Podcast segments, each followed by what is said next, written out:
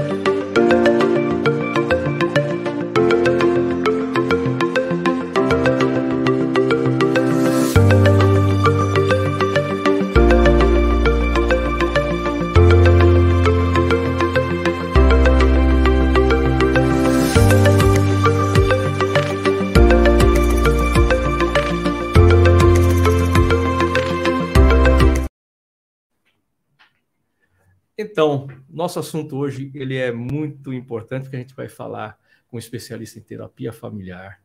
Nós vamos falar com uma pessoa que trata de um assunto muito sério, que é sobre os pais de pessoas que têm a síndrome é, é, do autista, tá? É um papo muito difícil, é uma você tem acompanhado o que tem acontecido por aí. A gente trouxe um especialista para falar disso. E o Márcio que junta tudo isso aí quando ele olha para a gente, ele sabe o que a gente está querendo dizer com o nosso corpo. Maria da Penha, obrigado. A Penha, obrigado por estar com a gente. Eu que tá? agradeço tá? pelo A Emília, que está com a gente aqui, para falar do.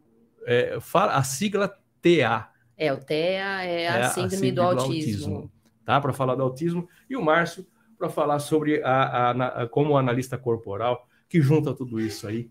Né? É essa a ideia. Mas vamos começar aqui muito obrigado por vocês estarem aqui. Tá? Hoje, um, um, hoje eu vou ter que me vou ter que sambar aqui hoje para tocar esse negócio, hein? Vocês estão ligados que ó, né? A mesa tá a mesa tá pesada, a mesa, a mesa, mesa muito papo para rolar, mas muita força. Vamos lá.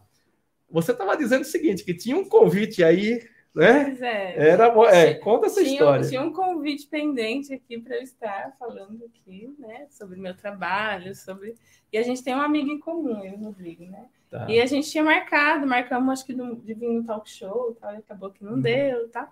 E aí encontrei, estou no evento, né, com os meus amigos e um, um print. Penha, tá chique, hein? Não sei o que. Eu falei, você tá aqui filmando? Eu falei, não, tô em casa. Eu falei, vem pra cá. Aí ele foi para o evento e aí surgiu o convite para estarmos nós três aqui. Na verdade, ele falou: Ó, oh, tô esperando, hein? Você ir é. lá pro, pro podcast e tal. Falei: Ó, oh, posso levar uma amiga minha? Aí lá já encontramos mais já, a gente já combinou. Já combinou, vamos todo mundo. Isso foi no um dia. Não foi na quinta? Não, na quarta-feira. Quarta-feira. E a gente já veio, tipo, não Vamos lá, né? Não vamos perder vamos, tempo, né? E o Cris, que fez tudo isso aí, faz tempo que eu não vejo. É, né? aí eu tava vindo para cá, é. falei pro Cris, tô indo pro podcast. Ele, meu, você sabe que eu torço por você, vai lá e show de bola, depois a gente conversa. Cris, beijão, você tá devendo uma visita aqui, hein, cara? Muito, muito legal. Mas vamos lá. Emília, é, obrigado por ter aceito o convite é, é que o Rodrigo levou para vocês aí. É, Queria saber o que te levou a desenvolver esse, esse trabalho que eu julgo de mais importante, a gente, que é a aceitação. O grande problema é a aceitação dessa figura e que tem, que carrega consigo o, o, o autismo, né? E a gente tem, não é que eu leio muito a respeito, mas eu tenho acompanhado que chama muita atenção e o que chama muita atenção é a questão dos graus de autismo, que às vezes a pessoa você não percebe e ela é um autista. Né? Então, o que te levou para esse ramo, para essa atividade que é de orientação para os pais, que uhum. esse não sabe o que fazer. Quando, a partir do descobrimento, né? A partir do, do instante diagnóstico do diagnóstico lá na, na primeira fazer. vida, no primeiro instante, como é que esse cara recebe isso e o que te levou a, tratar, a, a trabalhar com essa questão dos pais, que acho que às vezes é muito mais grave do que a própria criança. Pois é, que nós somos os responsáveis para conduzir o tratamento dos filhos, né? O que me levou a isso, eu já era terapeuta, estudei para análise corporal, era terapeuta de enneagrama, e eu já tratava com desenvolvimento humano com as pessoas. Só que eu tenho um filho que é autista. E eu vivi essa questão dos pais que se anulam em prol do diagnóstico. Nós viramos, às vezes, sobreviventes, porque esquecemos de olhar para nós mesmos, né? E vivemos em função dos filhos. E aí, muitas vezes, a gente começa a se sentir culpado, porque não damos conta do tratamento todo, não vemos melhora no filho, aí a gente começa a se sentir vítima, porque os pais. Eu participei muito de grupo de pais, eu tive uma associação para pais de pessoas com autismo, mas eu não estava olhando para os pais, eu estava olhando para a criança, sempre, né? Tipo, você tem que direcionar o seu filho assim assado. E não dava certo, e eu me sentia muito frustrada. Só quando eu olhei para minha situação como mãe, e, né, e meu marido tal, que estava um casamento ruindo, ruindo, estava tudo bagunçado, meu filho piorando, que eu falei, ué, o que que tá errado aqui? É os pais. Os pais precisam desse olhar. Os pais precisam não se esquecer, não se anularem, porque só quando os pais honram a si mesmo, se cuidam, etc., que eles vão conseguir honrar e direcionar o tratamento dos seus filhos. Então, eu mudei todo o meu atendimento para estratégia de autoconhecimento, porque aí os pais tendo o diagnóstico, eu não cuido dos filhos, eu cuido dos pais. E o efeito é a melhora dos uhum. filhos, indiretamente. Porque os pais ali estabilizando, entendendo a situação familiar, o que, que eles precisam melhorar e direcionar para prosperar, inclusive financeiramente, emocionalmente, a rede de apoio, como a gente vai construir a rede de apoio? Quando você tem um diagnóstico, você precisa da rede de apoio, tanto médica, tanto para a ajuda desses pais, seja paga ou seja gratuita. Então você precisa validar a rede de apoio. Então eu vivi todos esses processos, falei, preciso passar isso para esses pais. E aí é, é, aí é assim que está funcionando. Carreira, né? uhum. é, e você, nós estamos falando de um assunto. A semana passada morreu o primeiro diagnosticado é, com sim, síndrome com, com autismo, né? Esse com 80 e poucos 80 anos. e poucos né? anos. Ele Isso. foi motivo de estudo. Ele foi o primeiro que o, o, o, médico cientista lá, o psiquiatra cientista lá descobriu, né? Ele, ele conseguiu separar, né? Sim. que começou na casa dele. Eu estava lendo a respeito, começou na casa dele. Né? Mas nós vamos, vamos dar continuidade disso. Aí o, o Márcio começou uma conversa aqui dizendo o seguinte: que ele foi enfermeiro durante muito tempo, e aí, cara, ele mudou completamente a sua, sua vida quando percebeu alguma coisa. Fala para nós, Márcio, sobre, sobre você, cara. Cara, vai ser um prazer. É, a minha história, ela, ela não é muito diferente da história de muitas pessoas aí, né? E, e, o que a gente não entende é que a nossa vida, assim como um carro, como uma geladeira, como uma televisão tem manual, a nossa vida também tem um manual. Só que a gente não sabe, a gente desconhece isso. E alguns anos atrás, é, eu vinha passando por muitos conflitos, muitas dificuldades, né? E financeira, de ordem de relacionamento com a minha esposa, com família e tal. E eu fui passar por alguns processos de inteligência emocional, fui estudar né, para entender o porquê que acontecia, por que a minha vida estava tão bagunçada daquele jeito. Então, fui fazer, estudar programação neurolinguística, fui estudar coach, fui estudar um monte de coisas, fui me formar em um monte de coisas para que eu pudesse ganhar conhecimento para saber o porquê que a minha vida não andava. Por que eu trabalhava tanto e não tinha dinheiro? Uma das respostas que eu queria, né? Eu fui um cara que eu trabalhei durante 40 horas, assim, ininterruptas, pulando de um hospital para outro, pra, dando aula em faculdade, para ter o dinheiro para sustentar a minha família, né? E em uma dessas buscas, em uma dessas procuras por algo que pudesse me, me impactar a vida, eu encontrei análise corporal eu encontrei o estudo da análise corporal que prometia o autoconhecimento, você se conhecer integralmente, saber o que você, como você funciona, por que, que você pensa e age da forma como você faz no dia a dia, por que, que você tem os problemas que você tem, por que, que você não consegue resolver e como é que você vai fazer para resolver. Eu achei aquilo uma loucura, eu falei, não, não é possível, gente, não é possível que isso é tão simples assim, que é, é, é tão fácil como eles pregam, como eles mostram, e eu fui lá e me desafiei né? Eu, eu, eu lembro que é, foi tão impactante que eu vi que eu ia e voltava para o trabalho assistindo, ouvindo, né? O, o, o, as aulas. Tinha aula que eu ficava nela dois dias seguidos ouvindo, porque aquilo era, mexia comigo demais. É como se você tivesse um balde cheio de barro e, e o barro é a vida, só que está no fundo do balde. E aquilo foi mexendo comigo de uma forma que a minha vida acendeu. Então, esse curso que durava seis meses, ele na minha vida ele durou quatro meses e eu consegui durante um ano estudar ele três vezes. A primeira vez para eu me conhecer, para eu saber como eu funciono. A segunda vez para entender um pouco mais os gapzinhos que eu tinha deixado para passar. E a terceira vez foi para entender e poder aplicar na vida das pessoas. E aí eu falei, beleza, agora minha vida vai mudar. Eu já sei o que eu tenho que fazer, como eu funciono.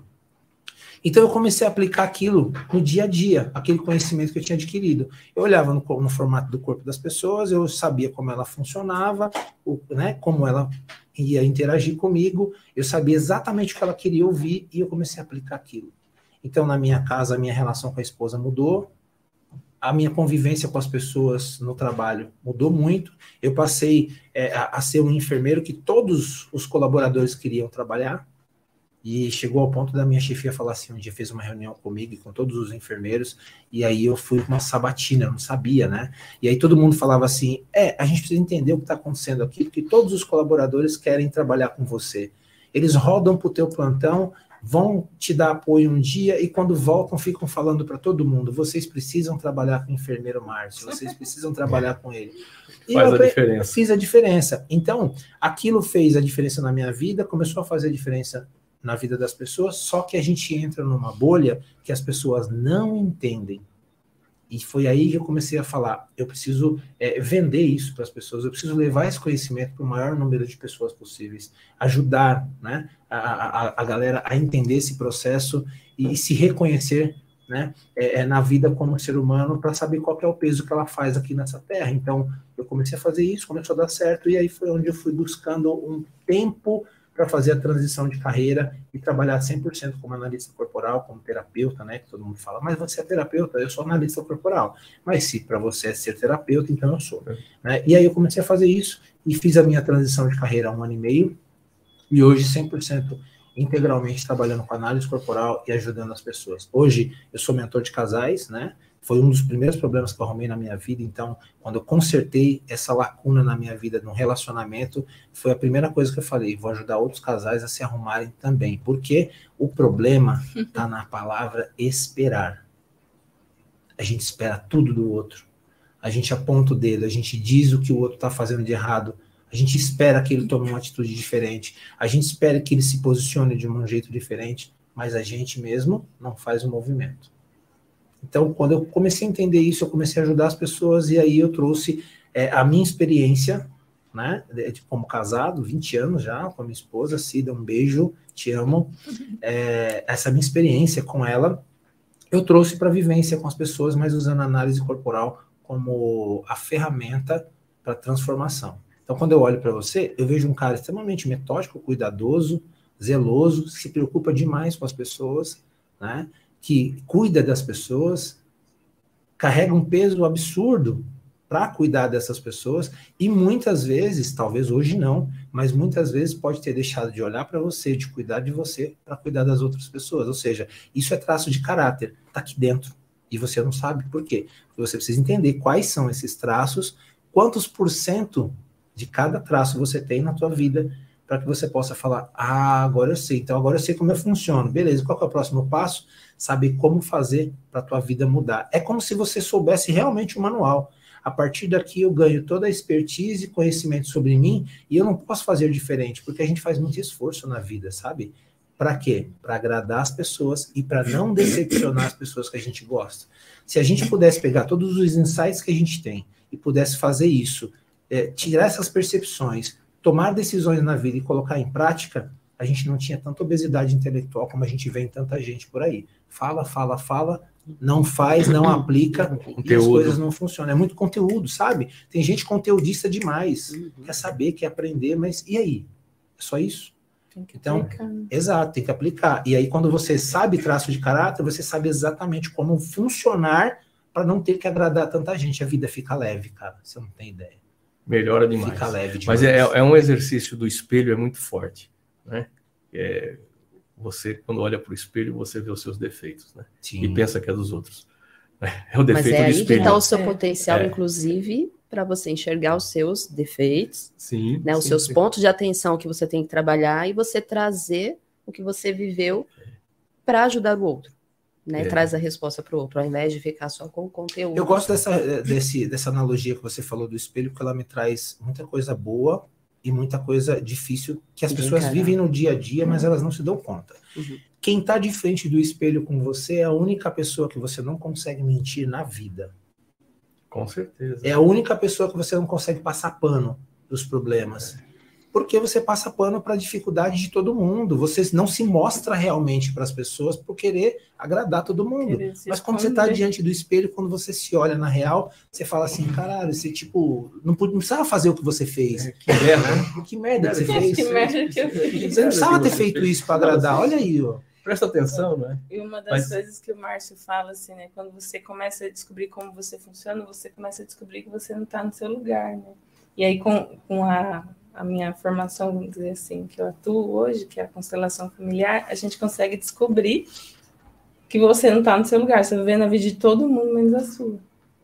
Esse, esse é, um, é, um, é um é grande problema, efetivamente, de você não, não, não, tá se, conhe... é, se conhecer, não está posicionado onde você deveria estar. Você está olhando no espelho, está apontando, na, olhando para a pessoa, apontando a outra pessoa, só que no caso você está se apontando.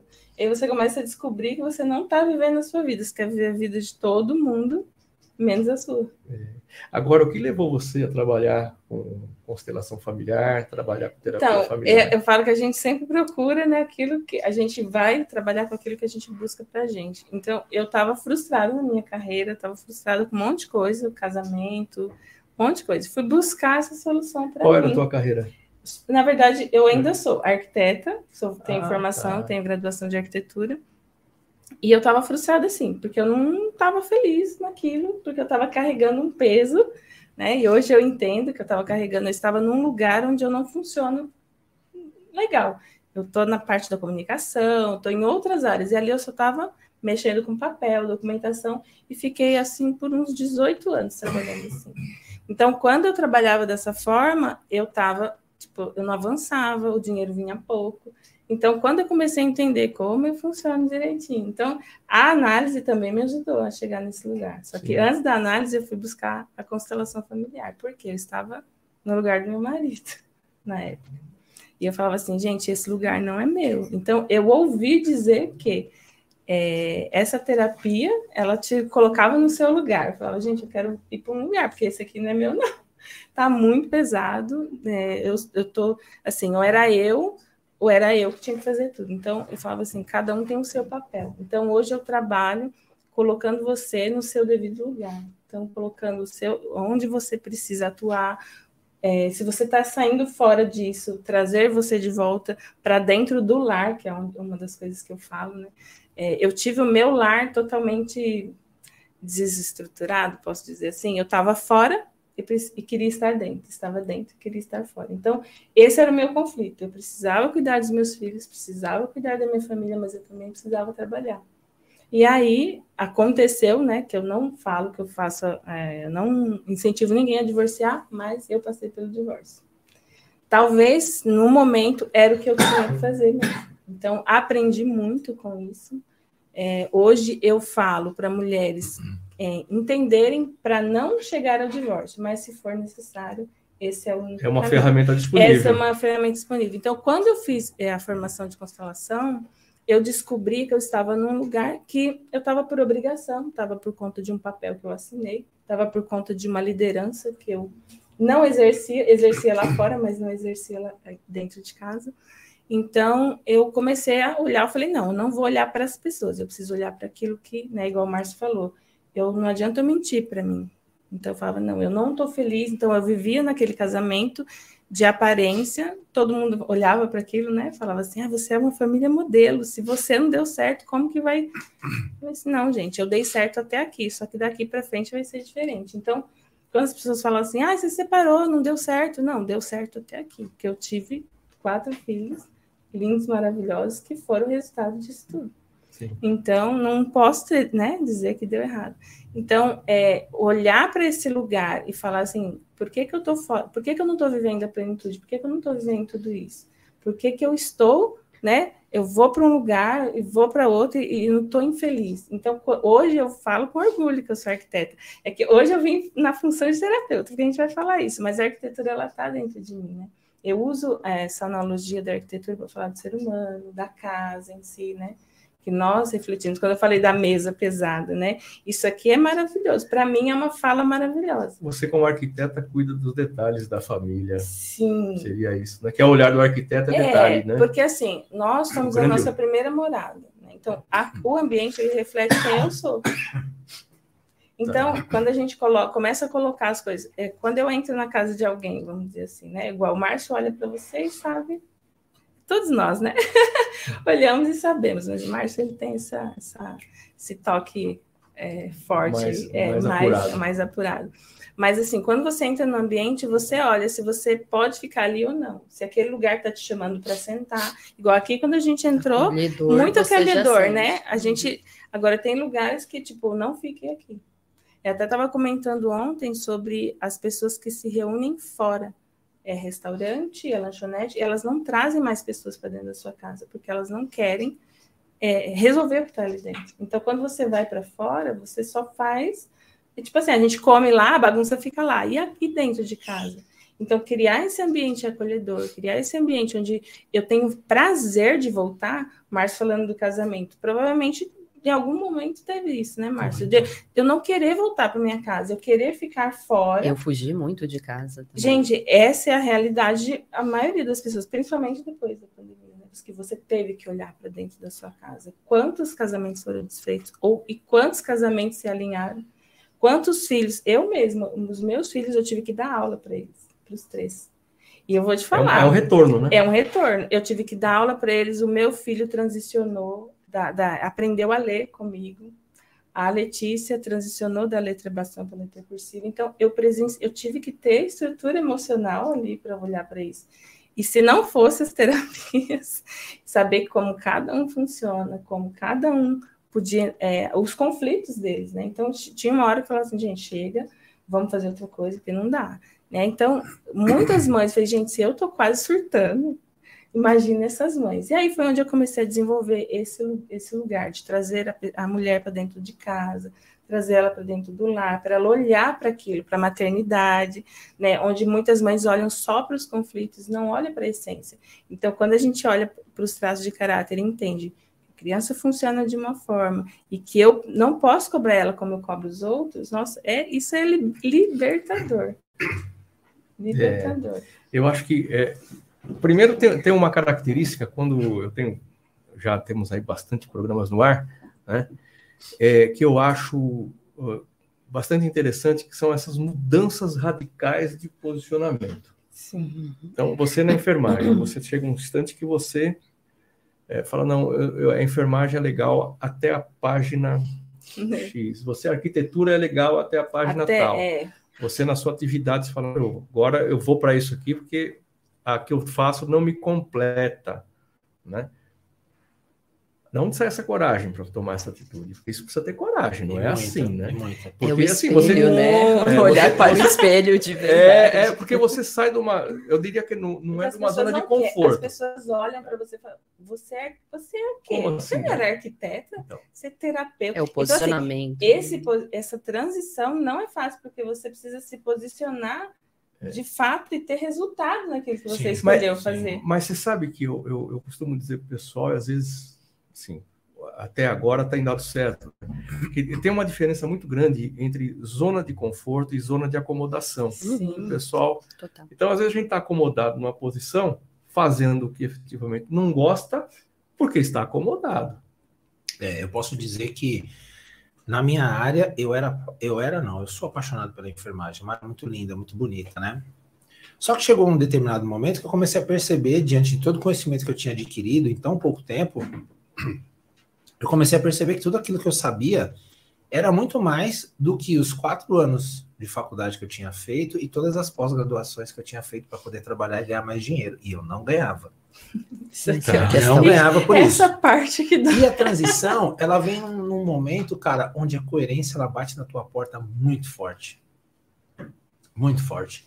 Eu sou um cara que, se eu não estiver vivendo aquilo que eu ensino para as pessoas, que aquilo que eu resolvo na vida das pessoas, eu não faço.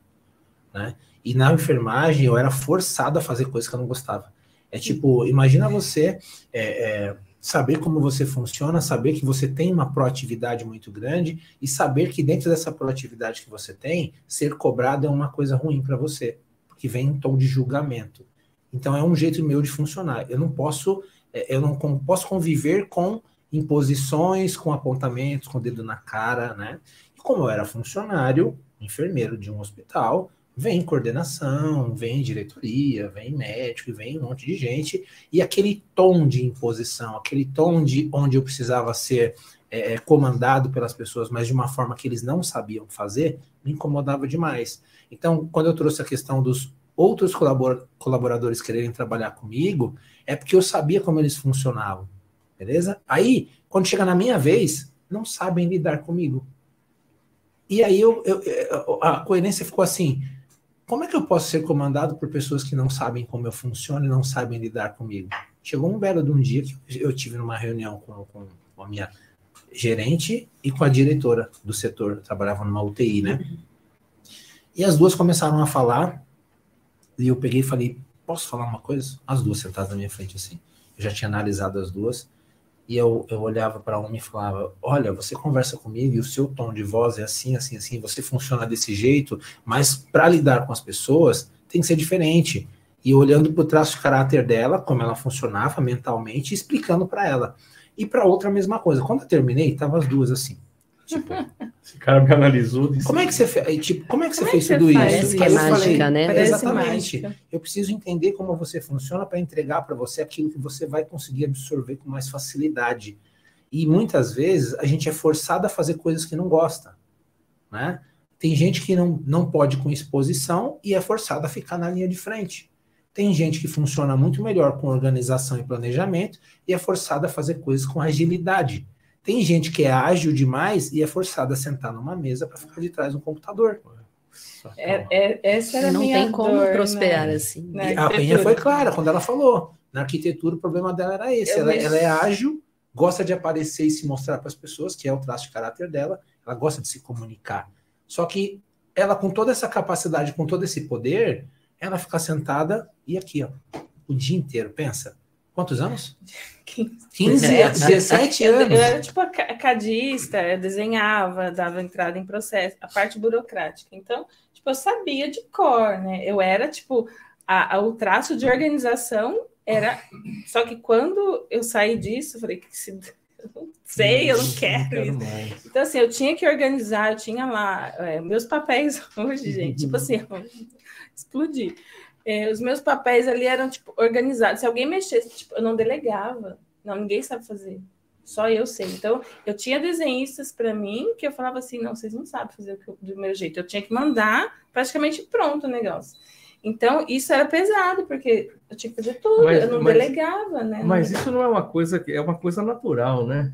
Eu vi você arrumando as folhas ali. não é uma coisa natural? É uma coisa é. natural e não é Aí, Por que não usar essa é, Eu digo assim, é, é, eu não sabia. Então, isso, eu não sabia usar. É. Então, assim, é, eu, eu olhava para aquilo eu sabia que eu estava frustrada. Mas por que, que eu estou frustrada? Se eu tenho métodos, eu tenho processo. Porque, assim, eu dava entrada, até levei uma bronca uma vez de um fiscal, porque ele falou assim: tem aqui plantinha sem vergonha essa que você me mandou. Eu falei, hã? Opa. Porque meu nome né, é diferente, Maria da Penha. Eu falei, por quê? Ele falou, não, tem um processo seu lá assim, assim. Eu falei, não, mas esse processo não é meu, não. Não conheço nenhum cliente desse lugar. Aí falou, deixa eu ver, vamos lá, vou pegar o processo para você ver. Aí eu olhei e falei, vixe, esse desenho não é meu, não. Ele falou assim, mas não é seu nome? Eu falei, não, nem assino dessa forma. Por quê? Porque eles já entenderam que eu sou organizada, não faltava documento. Então, assim, eu criei um Esse processo. processo não lhe pertence. Esse processo. então, assim, é, ah, faltou isso. Aí eu falava, tá na página tal. Eu falei, tenho certeza que tá lá. Aí eu chegava, olhava, tal, tal, tal. Aí colocava, assim. estava em é, tal folha que diz que não está no processo, está em folha tal. Aí eu olhava. Então, assim, eu já sabia o que eu tinha entregue. Então, eu tinha 17 anos trabalhando com isso. Só que assim, eu estava frustrada por, pelos ganhos financeiros. Então, quando eu aprendi a arte de negociar, a arte de não deixar dinheiro na mesa, meu, meu de, foi de, meus projetos de 2 mil foram para 8 mil, 14 mil reais de, de faturamento. Porque eu só achava que, tipo, ah, não, ninguém vai me pagar por isso. E eu estava uhum. deixando meus traços de alguns traços na dor. Então, assim, eu falava, não, é, deve ser assim mesmo, vou cobrar pouco. E hoje as pessoas falam assim: ah, eu estou fazendo orçamento. Eu falei: é, se for pelo preço, você não vai fechar comigo. Então, eu aprendi a colocar. A coisa, né? Por incrível que pareça, tem traço de caráter específico para venda. Todos sabem vender, Sim. mas quem sabe ah. vender melhor tem um traço tem específico. Um né? diferenciado. Sim, por exemplo, você tem uma capacidade de comunicação muito grande, porque você tem uma oralidade, que é um dos traços de caracteres.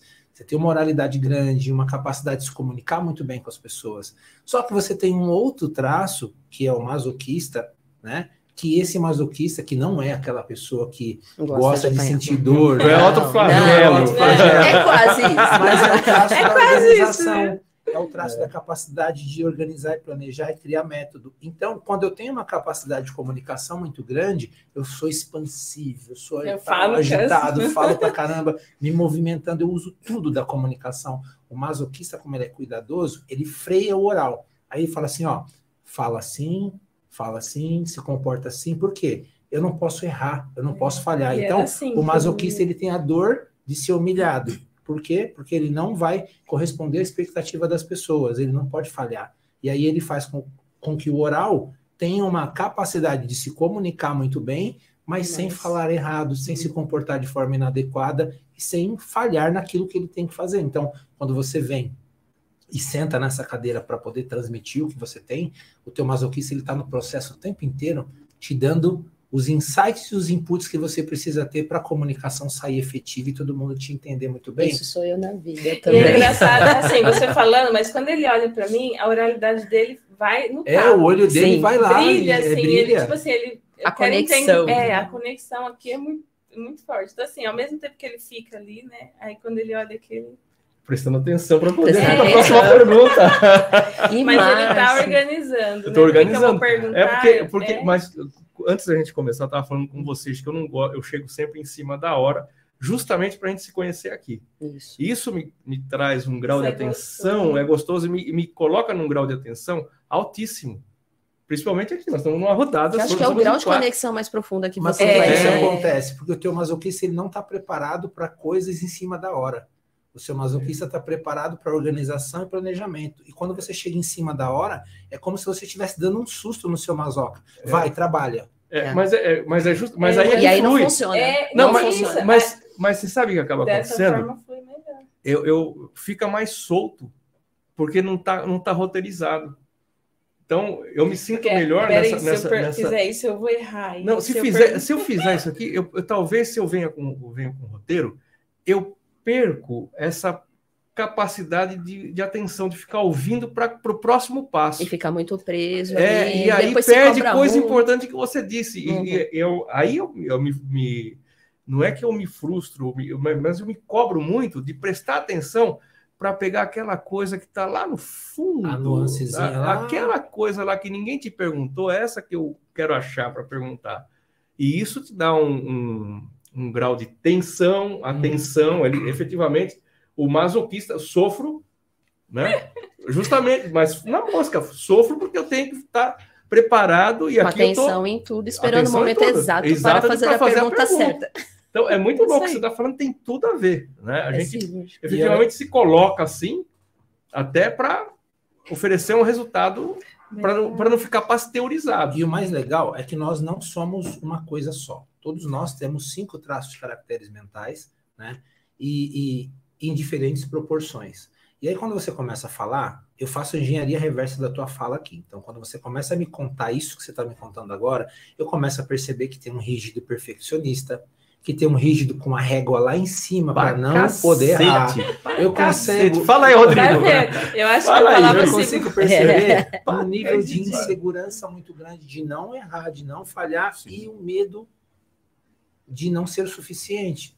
Então, o que, que acontece com tudo isso? Aí você vai ver isso na vida em outros momentos, você vai ver, cara, eu procrastino com coisa que eu não podia, nem precisava procrastinar.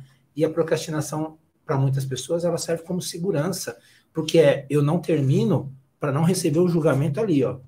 Então eu demoro para poder fazer melhor, sabe? Lustrar aquilo que eu estou fazendo. Ô, Márcio, mas isso aí agora já. Gente, terapia comigo. Estou fazendo terapia. Mas você sabe que isso teve assim uma. A, a pandemia foi fantástica.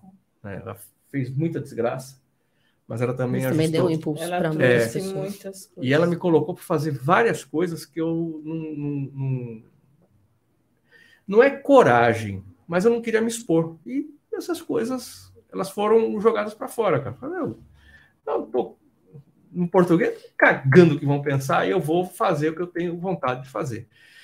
Isso tem sido uma libertação. Tem sido uma libertação fantástica, tá? porque aí eu começo a me surpreender também com o que eu recebo de input. Uhum. cara, mas a gente não esperava isso de você e no final ficou legal, no final ficou bom tal. É, é, mas você se superou? Ah, eu fui fazer de boa, cagando por resultado. Eu vou fazer. Uhum.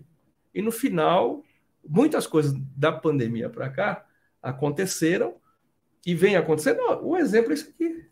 Gente, podcast é, é, são é, que uniu as caras de, de, programas. Sim. Quando é que você vê um cara é, às portas de completar mais um ano?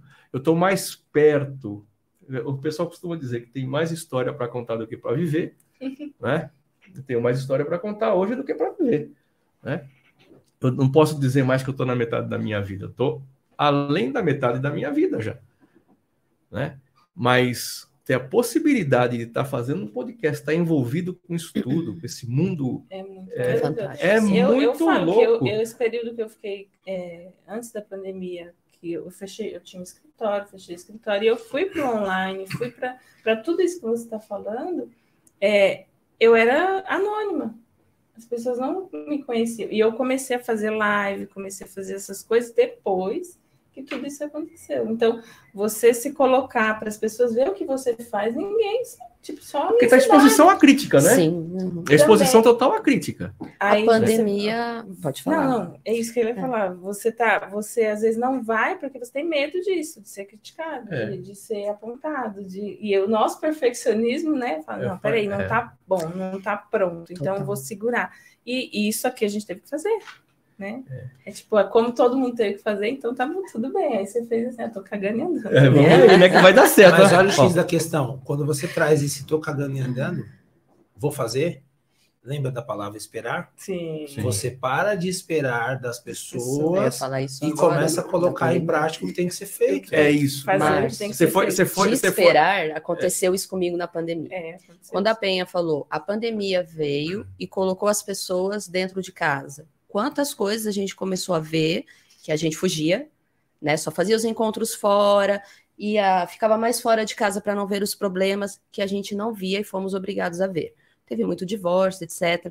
Mas, no meu caso, por exemplo, eu tinha a associação e tinha o meu filho autista. Dentro de casa, durante a pandemia, eu estava lutando para sobreviver de um câncer, deu tudo certo, estou ótima. E eu tinha que olhar para o meu filho perdido, né? Então ele estava sendo internado numa clínica e tal. E nós, o meu marido, ele é gestor, gestor de negócios. Então nós tínhamos um quadro lindo de um planejamento familiar na lousa. Que quando meu filho nasceu, a gente colocou ali o destino dele, é o que nós queremos para ele, que ele, mesmo com o autismo, a gente colocou assim, ah, ele vai precisar dessa estrutura de médicos, vai precisar dessa estrutura de escola e tal. E ele só ficou na parede. Foi só na pandemia que a gente olhou para aquilo e falou: nós não fizemos nada do que planejamos para a nossa família. E aí foi durante a pandemia que nasceu essa questão de olhar para a gente e tratar as pessoas, é, os pais, desta forma, olharem para si mesmos também e direcionarem. Então, o posicionamento, a pandemia trouxe todo mundo de volta para se ver, para né? se ver no nosso ver. espelho. Agora, me diz o seguinte, nessa, ó, com a gente aqui, peraí, a gente continua, tá? A Dani Leite está com a gente, a Luciene Ferretti, a Juliana. Miranda, a Maria José Duarte Diniz, a naturopatia integrativa, curas naturais. Não sei quem é que não colocou o nome, mas está com a gente aqui, tá? É... Bom, obrigado vocês que estão com a gente. Muito bom ter vocês. Bem-vindos. Bem-vindos, né? É, qual é a grande dificuldade que você encontra nos pais com relação a, aos filhos com, com a síndrome? A espera. A gente fica esperando ser salvo da mesma forma que a gente está lutando para salvar os nossos filhos. Ao invés de olhar para os nossos filhos o que eles realmente são. Né? Geralmente, a gente, né, que tem os filhos autistas, a gente é, recebe um gás dos médicos. Você tem que lutar pelo seu filho, tem que tirar ele do espectro, tem que fazer várias coisas, e você entra no modo de guerra começa a buscar tratamento, o melhor tratamento e tal, e você começa a se sentir frustrado, porque às o, vezes o filho não responde. O resultado não chega. É, porque você projetou você tá e não está olhando para o seu filho real. Eu pego muito nisso. Qual é o grau do autismo do seu filho, até onde ele pode ir? Não sobrecarregue ele, mas também não seja negligente no tratamento. Sim, Tem que ter o equilíbrio, né? Você olhar para o seu filho real, para sua família real, ver o que é possível fazer. Né? Então, essa foi a grande virada que, e é o que eu trago para os pais. É, não se sobrecarregue tentando ser o Deus que vai mudar a vida Porque não vai do seu filho. Não vai. Você tem que olhar para o que ele é e, a partir daquilo que ele é, o que você faz com isso. E você vai deixar os seus sonhos de lado, seus sonhos familiares. Por que, que você não pode viajar com um filho autista? E eu ouvi uma coisa, só falar uma coisa que me doeu muito quando eu tinha associação era uma mãe virou assim, a gente participava de vários grupos, ela falou: "Eu eu conto meus sonhos para as pessoas, meus objetivos, eu quero que meu filho, apesar do tratamento, a gente viaje para Disney, sei lá, qualquer lugar". E as pessoas falam: é, "Ele é autista, não pode". O que, que você vai fazer? Você não pode fazer nada. Vida de pai de autista é assim mesmo. Aguente, não sonhe. Parece que os pais de autistas não podem prosperar. Eu, oi? Oi. Não, Podemos. Nós podemos ser família além do diagnóstico, qualquer um, né, Exatamente isso que eu ia falar. É, quando, quando a família recebe um diagnóstico de autismo do filho, imediatamente se coloca um fardo nas costas dessa família, da mãe e do pai, onde esse fardo, filho, vai ter que ser é, encaminhado na vida e carregado ao longo dessa vida. Só que quando esse fardo vem para as costas, as pessoas elas se esquecem de que quem vai carregar esse fardo também tem uma vida. Então, é, é foi até uma, um papo que nós tivemos, uma conversa que nós tivemos de alinhamento, né? É, eu, eu, eu, revisei a análise corporal da Emília e na análise corporal dela nós tivemos um papo sensacional onde muitos insights saíram e onde muita coisa que foi colocada em prática mudou totalmente o jogo dela. Então, quando a gente fala para um pai ou para uma mãe, não precisa ser uma mãe de, de um filho autista, qualquer pessoa. Qualquer quando você tem um fardo muito grande, quando você espera muito das pessoas e das relações onde você está envolvido, seja no casamento, seja na relação familiar, seja numa relação de trabalho, quando você espera muito das pessoas, você não dá o passo que tem que dar. E no caso das mães com filho autista, uma, um, um dos grandes erros é transformar esse filho num fardo. Porque eu não consigo porque meu filho não deixa. Porque eu não consigo porque meu filho. Peraí. Vamos olhar para dentro desse casamento? Vamos olhar para dentro dessa relação? Vamos ver essa espera entre você e o teu marido? É quando ela fala que tinha um quadro dos sonhos lá. O, o, motivo desse quadro não ter dado certo é porque ela e o marido olhavam para o quadro pensando no filho e, e não, não tem nada a ver com o autismo. E não tem nada a ver nada com o autismo é sobre como Está você coloca a sua vida né? para rodar, hum. na sua relação. Então, não esperar que eu vou realizar aquele sonho para o meu filho, para colocar a vida dele num patamar mais alto, para ele melhor. Cara, o teu filho vai mudar se você mudar. Sempre foi assim, sempre vai ser. Imagina que uma mãe hoje que de repente está assistindo a gente falar aqui sobre é, é, cuidar de uma criança com, com espectro autista e ela coloca esse filho como tudo, Deus na vida dela que ela precisa resolver. Cara, começa a se cuidar mais. Vai para uma academia, vai fazer o cabelo, né? Começa a ter uma relação com o teu marido, uma relação adequada, sem ficar esperando muito do marido sem que ele tenha que esperar muito de você. Vai melhorar a tua sexualidade, né? Vai transar, cara, vai ser feliz, vai curtir a vida, vai se relacionar com outras mulheres, arrume alguém para cuidar do teu filho enquanto você está cuidando de você. E quando essa criança ela sente energia, Sente, eu vivi isso. ela sente energia. Quanto melhor tiver a convivência dentro de casa entre marido e mulher, sem uma espera inadequada, sem uma energia ruim, a energia da criança muda. Essa criança ela só fica agitada porque a energia dos pais é uma energia agitada.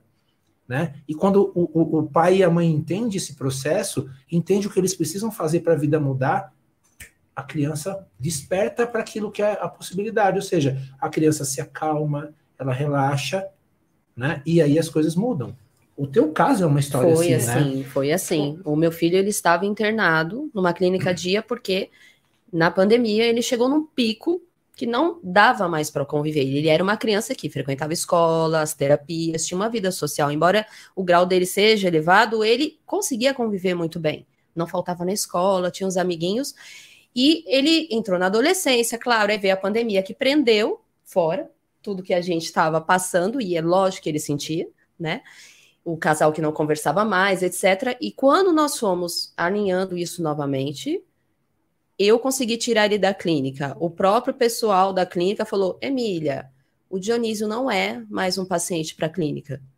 Ele pode ser reinserido novamente. Aí você fala: Isso foi mágica? Não, mudou duas mudou. coisas. A, é, essa espera familiar foi se resolvendo, a estrutura familiar foi ficando ok. Ele foi sentindo uh, o meu próprio jeito de lidar com ele, com as crises que ele ainda tinha foi mudando também, porque eu esperava muito que ele não tivesse crise. Como assim? Né? Ele é o que ele é.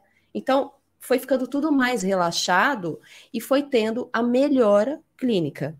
Hoje ele está curado? Não.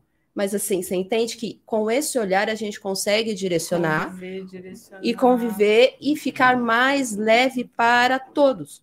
Inclusive para o filho, que a gente põe muita expectativa que ele não seja mas será que não é a aceitação da condição? É, é, efetivamente. Mas é uma aceitação ativa, né? É, mas é uma aceitação que eu digo o seguinte: é a conscientização Sim. que está limitado a isso. E daí para frente eu faço tudo para atender essa limitação e eu vou cuidar de isso. A decisão você não difícil vive mais, hein? de ter. Mas eu acho que. Mas é... você está cuidando deles Dele, ao mesmo ao tempo. Ao mesmo tempo. Então, mas, mas aqui. É, quando é, você cuida de você, você cuida Você está cuidando. É mas, mas é que quando você não tem o essa olhar dessa limitação, olha, esse é ser humano está. É, esse ser humano está limitado a isso aqui. Então, eu não posso, não adianta eu ficar lutando contra esse resultado que já está escrito. O resultado é esse. Então, eu estou consciente, a partir desse é, contra o eu, eu acho que acaba Era assim acontecendo assim, o seguinte, cria uma expectativa que eu vou reverter essa situação. E essa situação é irreversível. Aí quando você. Eu estou viajando aqui, tá? Não, mas é quando você tem a consciência uhum. que a, a reversão não vai acontecer em hipótese alguma, Aí você fala, bom, então agora vamos adequar nesse negócio. E você aqui, vai se permitir. Vida, é, porque minha é, vida tem que andar. Porque senão você vai ficar ali mas, só lutando para tentar mudar um cenário então, que não, não vai mudar mas, mas, e você não vai olhar para as oportunidades. Então, Emília, mas aí é que está o problema. Uhum. Totalmente. Há um problema? Não, eu acho que aí é que entra a sua solução, né? Que sim, é mostrar para os pais que, sim, que, é que cara, se liga que, é, que o, que tá, o que tá aí, tá aí, é isso que tem para sempre, não é para hoje. É, é o que tem, sempre. que a gente costuma falar, isso é para hoje. Não, isso aqui é para sempre assim. Para sempre. Amém. Como que eu vou lidar? Agora você aprenda a lidar com isso sem esquecer sem desculpas. é porque a gente, a gente usa muito desculpas como, ah, eu sou sozinho por causa do diagnóstico do meu filho. Eu não posso participar de festas por causa do diagnóstico. Convida. É a família não convida e você vai vitimizando e vitimizando e você está ali com o seu filho então, só querendo. Limbo, né? você, é, você, o seu filho só está querendo que você seja pai. E aí você vira cuidador. Ao invés de pai, é, nesse é, momento. Assim, ó, é. Meus pais não podem fazer nada porque eu sou assim. Exato. É, a então, a energia que a criança recebe. Eu fiz uma, eu fiz uma construção mental e emocional do autismo, né? De tanto conversar com ela, de tanto ouvir a fala dela, da, da, experiência dela, né, com o autismo e ver com a possibilidade de resolver tanto tantos problemas de outros pais é, com filhos autistas, eu fiz uma construção das nossas conversas.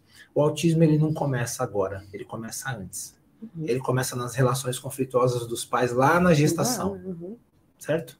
Então, aqueles conflitos, aquela gritaria, aquelas discussões, aquelas brigas, aquela energia que a mãe absorve daquela relação conflituosa, espera que essa mãe tenha um relacionamento adequado com esse marido. Esse, essa criança com a sensação de rejeição, e aí se forma um dos traços de caracteres Isso, da análise corporal, que é o esquizoide, né? Ele se forma na gestação, no período de conflito, onde a sensação que ele tem dentro da barriga é que ele está sendo rejeitado.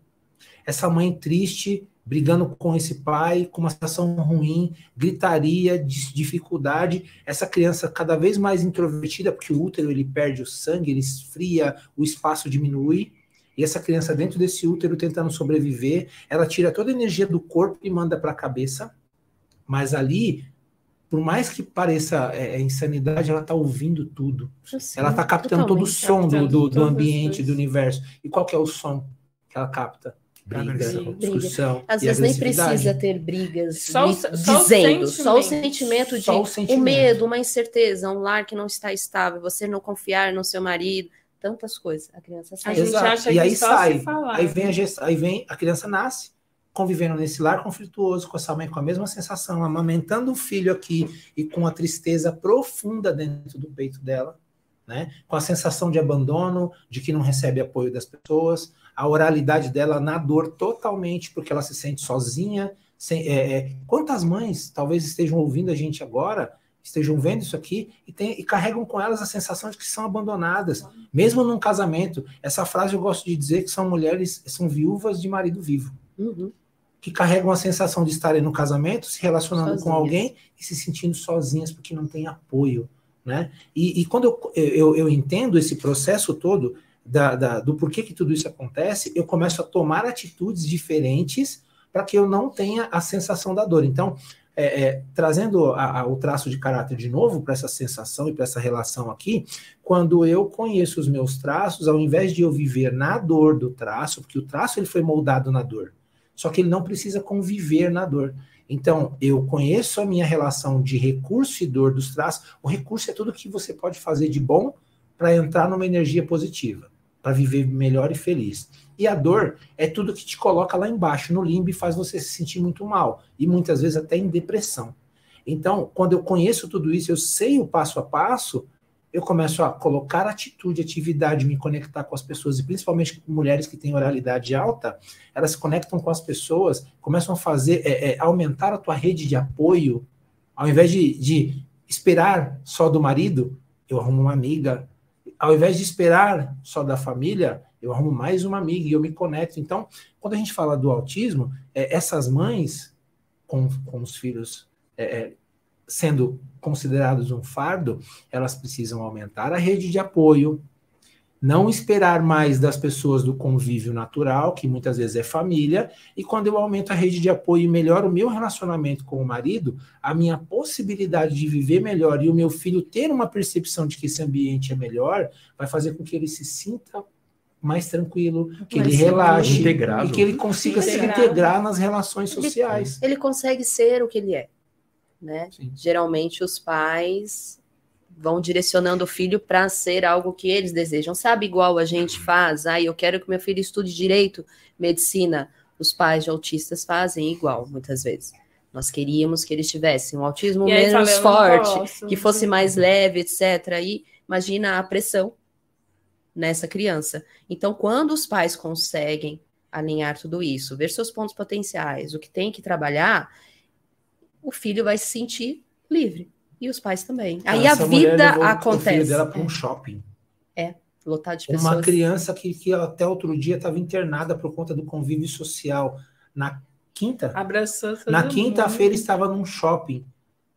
Num shopping. Quantas e sabe que eu, e ele estava com fone de ouvido, muito característico daquelas crianças que ficam vendo joguinho ali e tal. Eu me aproximei dele, pus a mão nele, cumprimentei, ele me olhou e tal, me apresentei, cutuquei a criança e o menino de boa, tranquilo. Ele abraça todo mundo. Abraça todo mundo. Então, quantas mães hoje não gostariam que os filhos tivessem esse comportamento? Mas para que esse filho pudesse ter esse comportamento, ela precisou mudar o dela, o marido precisou mudar o dele, e precisou haver uma interação emocional dentro dessa casa que diminuísse a espera. Márcio, quando você fala, a, a Mimília falando sobre o alinhamento dela com o esposo, né? muitas vezes a gente coloca, eu falo por mim, coloquei os meus filhos no lugar da relação. Então é o homem, a mulher e a relação, e depois os filhos. E aí a mulher faz o quê? Tem os filhos, põe o filho no lugar da relação, e essa Acabou criança a acabou a relação e essa criança começa a viver os conflitos. Então, se eu não olho para o meu esposo, se eu não olho para a vida, os meus filhos vão olhar para mim. A criança vai ter um peso que não é. E dela, aí né? ela vai começar a olhar e falar: não, eu vou viver. E eu falo: toda vez que eu saio do meu lugar, os meus filhos adoecem, eu olho o que está acontecendo, porque eles estão querendo me dizer algo.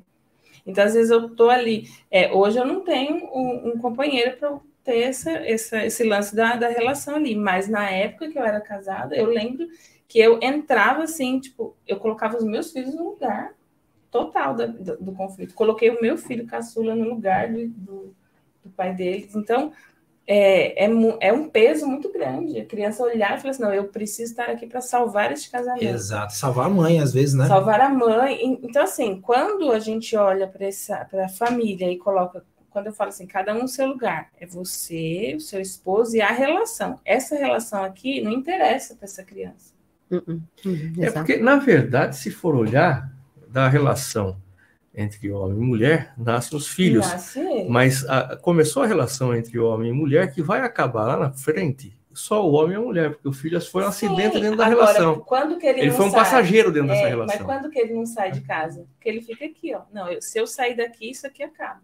Isso aqui, a criança aqui sustenta ele passa isso aqui. a ser a sustentação. Ele passa a ser a base, não pode. Isso a gente está falando Aí, de autismo, mas, mas é de, toda a situação. Eu, eu tive uma, uma cliente que ela estava era óbvio que ela não estava mais casada com o marido. Hoje ela está divorciada. Aí o filho dela estava na UTI desde que nasceu. Acho que não tinha um aninho ainda quando eu a conheci. E eu falei: Você quer que seu filho vá embora ou você quer que ele fique? Aí ela falou assim: Não. Eu falei: Não, porque você pode falar: Não, eu não aguento mais, eu deixo você partir. Tudo bem. Não, Pen, eu sei que ele vai viver. Eu falei: Tá, e por que ele está vivendo? Ele está vivendo para sustentar essa relação sua com seu marido? Você acha que ele tem essa responsabilidade de uma criança que não tem nenhum ano? Olha o fardo, né? Uhum. Vamos tirar ele de lá? Nossa, foi assim, foi questão de segundos. Eu, nesse olhar aqui, a gente estava na mesa, eu conversei, eu falei, posso falar com você? Aí levei ela para um canto, a gente conversou. E ali a gente tirou aquele menino da UTI. Deu que uma semana, 15 dias, ela falou: Penha, os médicos falaram para mim que não tinha como ele sair desse quadro. Não tinha como ele sair. Não, não, não, assim, não tinha explicação. E aí eu fiquei sabendo há pouco tempo que ele foi, teve alta, ele está em casa. E aí eu vi que ela mudou o posicionamento e tal. E eu falei assim: o que aconteceu? Eu falei assim: não, agora eu estou vivendo. Eu tive coragem de fazer, de se separar. Então ela estava usando o filho nesse lugar. Então, olha onde a gente coloca, coloca. uma criança. Então, assim, não é só sobre síndromes, a gente coloca não, os filhos saudáveis nesse lugar. Não que não seja saudável, estou falando assim. Você coloca uma criança que nasceu sem problema nenhum, você coloca ela dentro, coma. Em... Quando você resolve aqui, você tira. Então, olha quanto, quando a gente fala sobre vida, sobre saúde, como você é, alinhar os relacionamentos, você Agora, essa é uma condição inconsciente, né? Sim. Inconsciente. Agora, e aí eu tive que. Eu, eu é. trouxe, por, porque eu falei assim: você quer. O que, que você quer? Porque às vezes, gente, a pessoa quer. Não, se meu filho morresse. Quando, eu perdi um bebê, perdi o, o meu terceiro filho. Eu lembro de quando eu estava lá, pra, o médico falou: vamos tirar. Falei: não, não posso dizer que eu não quero. Eu tenho que lutar contra isso. Então, enquanto ele estava falando, aí as, as enfermeiras já falaram, tadinha, não está aceitando. Porque eu não tinha coragem de falar, eu não estou preparada. Eu não estava preparada. Eu amamentava a Letícia, minha segunda filha ainda. Eu não estava preparada para um terceiro filho, não estava. E quando foi, eu saí do hospital, eu falei assim, era isso mesmo. Mas tem um ponto, né? Tudo muda quando uma coisa muda. A gente olha o problema, e, e todo mundo está acostumado a fazer isso, de enxergar uma dor e enxergar o problema com uma lupa ou com um binóculo. Se aproxima o binóculo do problema e fica ali vivendo só ele, problema. só ele. Agora, quando você afasta, você, você enxerga o macro, que é tudo que está em volta. O problema é parte do todo, é né? parte do todo. Aí, é quando ela fala dessa falta de preparo, como que era a relação dela com o marido que hum, despreparava ela para é, ter o um casamento? Eu, tá, eu já filho? tinha dois, eu já tinha dois filhos, mas eu não me, eu não, assim, eu lembro no pensamento assim, Ai, que bom, né? Aí eu coloco nas mãos de Deus, que bom que Deus permitiu que fosse assim. Porque eu não dava conta de falar, eu não quero esse filho. Sim. Você não tinha essa, essa, Eu não tinha, eu não ia dar conta de falar, eu não quero esse filho. Mas agora você não tinha essa. É, é, você, você tinha o discernimento que você podia fazer isso? Falar não, que eu não quero? Imagina. Então, aí vamos na pergunta que eu te falei. Quando você é, vai falar com famílias, então, com pessoas, então você diz o seguinte: que a partir do instante que aquela mãe ela descobre que aquele filho está sendo seguro por conta da, da, da relação, relação, dela, tá? Quando você dá essa consciência para ela, você traz ela a consciência disso, essa reversão é rápida? A pessoa entende isso Às rapidamente? Às vezes sim. Às vezes é tão imediato, igual nesse caso deu 15 dias, mas 100 vezes, igual eu faço isso com os meus filhos. Sacou qualquer Ó, Para você ver como acontece rápido. É, eu, eu já tenho essa percepção e eu uso isso para mim. Então, esses dias eu fiquei com um trem engasgado aqui, não queria falar de jeito nenhum. E saí, fui, deixei meu filho, meu filho com a minha mãe. Aí ela me ligou e falou assim: Penha, é, o Lucas acordou com a garganta horrível, é, rouco, tossindo. Eu saí de casa, ele, tá, tipo, ele tava bem à noite, né? A gente foi dormir, eu saí cedo. Aí você traz um xarope, tal, tal, tal. Aí na hora eu falei, tá. Aí liguei para minha filha e falei, ó, pega o celular e vai no quarto com o Lucas. Vou chamar, fazer uma chamada de vídeo. Aí eu olhei para ele e fiz esse movimento isso não é meu, eu sou saudável, mamãe pode. Aí ele não precisava saber os meus problemas. Mas eu falei, isso é seu, mamãe, é, pode falar, é, não, você não vai ser julgada. Eu fiz toda a construção lá. Aí, o que, que ele, ele falou para mim? Mamãe, eu sei que eu já estou sarado, mas você pode trazer o xaropinho, porque a vovó falou que é de mel e eu quero provar. Ele já sabia, ele, ele mesmo por si já entendeu que ele não, não, aquilo não era dele. Eu cheguei em casa, ele estava totalmente. Então, naquela hora já foi liberto, vamos dizer assim, ele sarou. Então, ali a, a condição ela muda e às vezes a mãe não aceita também. Tá? Ela fala, não, nada a ver. Mas eu vou perder, eu vou, eu vou perder, eu vou perder meu imposto. ganho né? em não sair desse eu lugar. Vou per, eu vou ter que vou perder a atenção. Eu vou perder a atenção. Isso aqui que está acontecendo é porque eu quero que esse cara se posicione. E se essa criança sair, ele não vai se posicionar. É eu que você. Então, assim, eu quero que ele olhe para mim, que ele fale, nossa, tadinha dessa mãe, né? Ela tá indo no hospital. Para que que eu vou chamar ela pra, pra gente, né? A gente falando da, da parte sexual. Para que que eu vou chamar ela? Ela tá cansada. Ufa, ai, ainda bem que eu tô cansada. Ele não precisa fazer a minha parte como mulher. Então, é uma, é, são fugas fugas e fugas. Mas o que, que, a mulher espera no final das contas? E aí não precisa ser uma mulher com um filho doente ou qualquer mulher. Qualquer mulher. O que ela espera é que ela receba o carinho e a atenção que ela sempre teve lá atrás. Muitas vezes o pai abria a porta e ele encontrava e falava assim: a princesinha do papai. Pegava é. no colo e dava ah. todo o amor para ela. E ela não precisava esperar nada. Ela tinha tudo. Quando ela casa, ela entra numa relação onde o marido para fazer isso por ela, ele Nossa, precisa esperar algo extremo. dela. Então é. vem a sexualidade, ou seja, para ele amar essa mulher e entregar tudo que, que ela espera, ela precisa ter uma contrapartida. E aí é. ela se cansa, porque tem que cuidar de filho, cuidar da casa, cuidar da alimentação, trabalhar e, ainda vezes, tem que. E ainda, ainda à noite tem que ir lá e garantir, garantir o casamento. Mas você sabe que o pastor Cláudio Duarte Nossa, ele falou, ele é uma grande figura. E esses dias eu estava ouvindo ele, estava vendo, e, e, ele fala o seguinte: mulheres, você, fala, você sabe o que o homem quer, efetivamente? Dá comida e dá pro cara. Só isso. E você vai ter um casamento feliz. Enche o cara de comida e seja comida. E acabou. Vai dar tudo certo. O homem é, é muito simples de lidar. É né? muito simples de lidar. Ele quer paz, ele quer tranquilidade, ele não quer uma mulher emocionalmente descompensada. Sim. Ele quer é, é, a sexualidade, né? E aí ele vai caminhar, ele vai dar o que precisa ser feito. Só que nessa relação entre homem e mulher, que é o que eu trabalho né, nos meus atendimentos muitas vezes, existe uma espera muito grande porque essa mulher tem uma insegurança, e essa insegurança muitas vezes vem do, da falta do posicionamento do homem, e ela tem também uma desconfiança. Então, a insegurança se esse cara vai dar conta de cuidar da família, de prover a família, de dar o amor que ela precisa, e a, e a desconfiança vem da, se ele é capaz. Então eu estou insegura porque eu não sei se ele dá conta. E estou desconfiada porque talvez eu tenha que assumir o papel dele e fazer a parte dele. E quando a mulher assume, ela está tirando dele o papel do. É, ela está tirando a força dele, ela está tirando uhum. a arma dele porque ela viu que ele não se movimentou.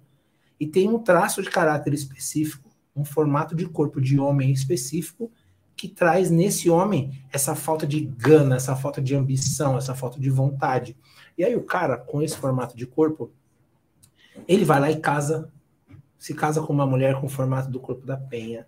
Ele vai lá é, e, e, se casa, vou te trazer uma referência boa, você vai lembrar. Outro dia tinha uma loira sentada aqui nessa cadeira num podcast com você. Beleza? Lembra no formato do corpo dela agora. Quando aquela mulher se casa com um cara com um formato de corpo, tipo oral masoquista, que ele é mais gordinho, rechonchudinho assim tal, e, e mais quadradinho. Quando ela se casa com esse cara, ela tem uma velocidade muito grande na energia dela, ela é acelerada, ela é muito para frente e tal, ela executa. E esse cara é o quê? Mais prostrado, mais lento. Morreu. Quer dizer que ele não consegue fazer alguma coisa? Não, muito pelo contrário, ele consegue. até consegue. Mas, mas, ela precisa deixar claro para ele o que ela quer dele, quanto tempo ela precisa, para ele poder falar, beleza, captei a mensagem, vou fazer. E por que, que muitos casamentos não dão certo? E por que, que muitos casamentos se rompem? Porque esse cara não dá para essa mulher a segurança e a estabilidade emocional que ela precisa. Ela fica muito desconfiada da capacidade dele. E aí vem o grande lance, o X da questão. É a insegurança do homem porque ele começa a perceber emocionalmente que ele não dá conta dela. Quando ela dorme de calça jeans, isso é uma, um termo para a gente né? entender quando a mulher não quer sexo. Quando ela dorme de calça jeans, esse cara começa a achar um caminhão de coisa, e aí pensa e tal, e ele começa a se sentir o quê? Inseguro. Uhum. E ele faz o quê? Passa a não procurar mais essa mulher, e a vida começa a ficar cômoda. Aí essa mulher vai dormir, ao invés de ele ir lá, se aproximar e perguntar, entender o que está passando, ele se esconde e aí, muitas vezes, ele começa a diminuir a intensidade, ele para de trabalhar, ele para de ganhar dinheiro, vem à espera, para de ganhar dinheiro, para de ter sucesso profissional, começa a ficar na sala até tarde assistindo televisão, é, os mais jovens jogando videogame, ao invés de ir dormir com a esposa. Por quê? Porque tem uma espera na comunicação. Eu poderia ter conversado com a minha esposa, entendeu qual a dor e a dificuldade dela, mas eu não fiz isso. E ela também muitas mulheres, não são todas, mas muitas, de acordo com o traço de caractere, principalmente as orais, quase todas as mulheres têm oralidade alta, elas esperam muito dos maridos. Tem uma dificuldade. É como assim, ó. Eu casei com esse homem e ele tem que adivinhar o que eu quero. Homem nenhum tem bola de cristal. Aí aí vem a frase de um milhão. Nenhum homem sabe que uma mulher calada quer. Uh -uh. Difícil. Vai continuar isso, esperando. Você faz aquela cara, né? E fala assim, ele vai perceber. Ele vai perceber. e a relação. Não, e a mulher também vai aqui. ficar esperando e vai virar um conflito eterno. Perfeito. Porque não tem, não é telepatia. Não você tem, tem telepatia. Dizer. Às vezes a gente até Tudo tem, tem que ser dito. É, mas... Às vezes a gente até tem. No começo conexão. do casamento. Tem. Eu lembro que, assim, que deixa claro que hoje eu, tô, eu sou, assim, a gente se comunica muito bem hoje eu e o pai das crianças. Mas a gente, no começo do casamento, a gente olhava, eu só fazia assim, ele ia buscar o negócio, as meninas que estavam perto falavam assim. Eu não entendi. Eu falei, o quê? Você conversou, você abriu a boca, porque ele já veio. a, gente, a gente tinha essa comunicação. Só que uhum. quando foi passando o tempo, foi perdendo isso. Então, hoje eu falo assim, que eu, eu tenho uma família. O pai, ele é o pai, eu sou a mãe. O casal separou, mas os, o, os pais não. Uhum. Então, hoje eu conto, é, eu vejo ele como pai, e isso é interessante também falar, colocar isso na relação, porque às vezes a mulher está separada e ela castra o homem também Exato. dos filhos, tá? Sim, sim. Então, eu trago muito essa, essa, essa ressalva quando as mulheres estão separadas, para que elas não coloquem, tipo, ah, seu pai, aquele que. Não, não. eu falo, pra... as crianças perguntam, mãe, por que, que você separou do papai? Eu falei, não é assunto de criança, mas tá tudo bem. Então, assim, esses tempos atrás eu saí, ele ficou lá na minha casa com eles, não tem problema, a gente tem um convívio muito bom.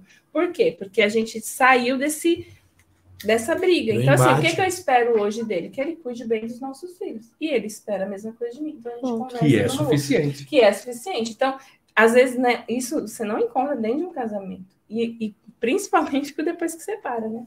A gente chama as alienações parentais, e aí vem esse bando de coisa aí. O conflito e vai ter os caras no e meio, os pequenininhos crianças... no meio, então, sofrendo e toda eu, essa... O que que eu penso? Os meus filhos precisam ir para a vida. Então, se eles ficar olhando para mim e para o pai deles brigando, eles não vão. Eles não vão. Então eles precisam dessa força. Então quando a gente castra esse homem, independente se ele está dentro do casamento ou não, Aí ele não dá força, ele não tem força nem para nada mais. E, e, olha que doido. Pode e, não, então, e hoje é, eu falo que o divórcio foi bom porque hoje ele tem um posicionamento de pai, ele faz muitas coisas que ele não fazia quando a gente estava casado, ele faz hoje. Então as pessoas falam assim: nossa, você não se arrepende? Não me arrependo, porque se eu não tivesse feito isso, talvez ele não seria o homem que ele é hoje. Sim. Né? É, pode concluir. Não, quando você falou da, da, sexualidade, que o homem, o pastor falou, né? Pô, é, dá comida e dá sexo. Já está meio caminho andado. Meio caminho já é, já Só que é. muitas pessoas e muitos homens aprenderam isso de forma inadequada, extremamente Sim, inadequada, que a virilidade e a sexualidade Não. tem que ser o ponto principal da relação a mulher ela está esperando muito mais presença física e emocional do que presença sexual. Muito mais um abraço. Muito mais um abraço e um acolhimento é, do que o cara chegar virilzão lá e transar é, três, tem que quatro, ter a conexão para acontecer. A mulher isso. precisa disso, né? Como a gente sempre fala, a gente sabe disso. A mulher ela é um forno, um forno a lenha. Se esse cara não aquece esse forno desde de manhã e começa com pequenas mensagens de apoio, com uma presença, com um beijo, com uma mensagem, com um café da manhã, e aí vai esquentando esse movimento para a noite. Não, Quando chega na noite, que ele chega lá todo alvoroçado, ele acha que vai apertar um botão e essa mulher vai esquentar. Não vai, não cara. Vai, o que, que ela está esperando dele? Ela está esperando esse companheirismo, essa parceria. Ao passo que, é, cara, os homens acham que a sexualidade é 100% importante. E aí eu fui esse cara um dia, né? Que eu achava que eu tinha que transar toda semana, uma vez por dia, ou todas as, cinco dias na, na semana. Só que minha mulher ela esperava mais de mim, então ela não esperava um, um, é, um cavalo sexual, um garanhão. um garanhão. Ela esperava um homem presente. E às vezes ela falava assim: Eu não sinto você presente com a gente. Eu falava, mas eu tô aqui. Nossa, e ela falava, mas eu não sinto você ausentes. presente mas eu estou aqui, eu estou do teu lado, estou com você o tempo todo. Então, quando eu entendi isso, eu comecei a estar mais próximo dela, mais preocupado com as coisas de casa e com a nossa relação, o nosso convívio. Foi aí que o jogo virou, a chave virou. Então, muitos homens que vão ouvir e vão assistir essa live, eles precisam entender. A tua esposa está esperando mais de você, mas não é o esperar sexual, não. É o esperar de presença e de capacidade de é cuidar, amar e proteger. Esse é o sentido mais amplo da palavra provedor. Não é só dinheiro, não, gente. Não é só é. Isso é para todos é, os pais, né? É, todos dinheiro, os pais, é, casamentos um fator, e né? tudo. Uhum. Ele não é, um não é o principal fator, ele é um dos fatores. Um dos fatores. E eu vou te falar, quando a, a, mulher ela tem a semente da prosperidade, né? Às vezes o, o homem ele não coloca toda essa energia e a mulher não devolve nada. Então tudo aquilo que é, quando a gente fala assim, ah, o dinheiro não é tudo, mas quando tem um relacionamento saudável, o dinheiro ele ele vem, ele, ele vem, vem e ele permanece e ele multiplica. Agora, quando a gente a gente tinha uma relação de, escassa demais, então assim, eu vi o dinheiro e não via nada. Eu falei, gente, que vida medíocre é essa? E eu não conseguia, né, colocar as minhas características de mulher para colo colocar energia naquilo. Era como se o dinheiro entrasse por um lado e saísse pelo outro. Isso aconteceu com a gente também, porque nós terminamos um relacionamento e terminamos, deu divórcio e casamos de novo. E esse olhar da, da espera, né, por isso que eu peguei e falei, é para toda, todos os pais, todos, todos os maridos, todos os homens, todos os casais. Isso acontece, não tem diferença porque a gente também não estava se olhando, né? E usava a criança novamente, o autismo ali como desculpa para as nossas incapacidades. E o casal separou, porque tinha essa espera um do outro e a gente usava o filho para justificar o que a gente não fazia. Por isso que eu sou bem incisiva com os pais, principalmente, né, que usam os filhos nesse sentido, que é possível você viver o seu relacionamento, se for o homem correto para você, porque também quando é, às vezes... termina, às vezes não é, às vezes é só um, uma falta de alinhamento que falta ali, um autoconhecimento. Mas também às vezes pode não estar. Tá... E pode não estar certo, e tudo bem. Não né? casou. Não na, casou. na essência. Sim. É, ou em algum casou, momento. casamento. Não, ou em algum momento você. É houve, descasou houve, sem é, dizer. É, é, né? houve um casamento, mas Sim. não foi o casamento. É. Um casa, casamento. a intenção, a intenção pelo que você faz. Né? Às vezes é. você casa com uma intenção e, e não, a coisa não acontece. E vive outra. Gente, com a gente aqui, ó, a, a, o Dirley, Dirley Matos, Dirley Matos, a Dirley Matos. A Dirley. Tá? A, a Luciana Alves, a Juliana já de novo aqui, mandou beijos, legal, coraçõezinhos. Doutor Ricardo Prado, ele é um amigo nosso aqui. Obrigado, doutor Ricardo, pelo, pela audiência sempre. E sempre dando aqui uns pitacos bons aqui. É, tem gente ah, ele tá fala, comentando, né? Ele fala aqui, ó. É, sem criar polêmica, né?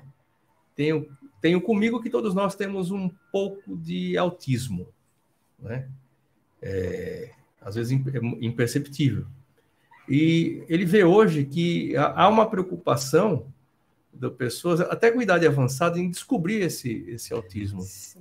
E a gente tem visto isso, é verdade. O que o, o, que o Ricardo está falando é assim, aparecendo algumas pessoas dizendo, não, eu tenho agora descobri que eu tenho um pequeno grau. Eu preferiria tenho... que a pessoa fizesse uma análise e se reconhecesse, porque às vezes, assim, a gente fala, deu um boom de diagnóstico de autismo. Deu, temos muitas justificativas, meio ambiente, etc. Mas também nós temos muitas pessoas que não se sentem pertencentes a nada. A nada.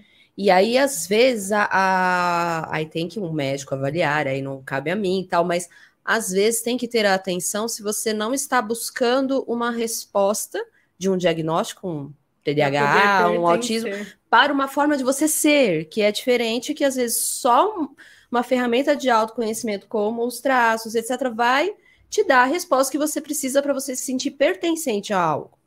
Tem que ter esse tem, cuidado a também. A necessidade, o ser humano tem a necessidade de pertencer, ele é. busca pertencimento. Aí buscar o diagnóstico correto para saber se realmente é o espectro, mas tomar muito cuidado com essa questão de tipo, eu tenho que encaixar nesse lugar para dizer que eu, ah, eu sou. Então, ter esse cuidado, principalmente quando é diagnóstico tardio para autista mais velho. Tem a parte genética, então tem muita coisa para se investigar. Mas não seria muito mais fácil se essas pessoas, ao invés de ficar procurando diagnóstico de autismo tardio, pudesse colocar os sonhos lá, lá em cima e pudesse caminhar uma vida para trilhar esses sonhos? Porque a gente tem uma vida aqui do ponto A e o sonho no ponto B. E para eu chegar até aqui, diversas dificuldades vão aparecer. E quando eu estou trilhando esse caminho sozinho, eu estou trilhando essa jornada sozinho, as dificuldades aparecem, eu me sinto tão fragilizado, tão abandonado, que muitas vezes acontece isso. Eu preciso voltar para descobrir um diagnóstico, para pertencer, para as pessoas me enxergarem e falar assim: nossa, você tem autismo, né? Cara, vai. E vira justificativa para as coisas que você, não deixou, faz. Você tem que ter muito exato. cuidado com isso. É, tem que ter muito esse, cuidado esse é um com problema. isso. Uhum. Agora, vou vamos colocar mais um pouco de, de pimenta. de pimenta nesse negócio aqui. Ah, olha, comentários bem legais depois. Acho que está ali na tela. Depois a gente dá uma olhada mais detalhada aqui. Os comentários muito bons, mesmo. Bem legal. É, me fala o seguinte, Emília, questão de preconceito da sociedade com relação ao portador. Da, portador, não, ao autista. A pessoa com autismo, é. é. Porque portador, eu aprendi que é porta e pode jogar fora. É. Aí no caso. Não, a pessoa com autismo. Com autismo. Ah, o preconceito vai existir. Você hum. vai ter relação com todo tipo de pessoa.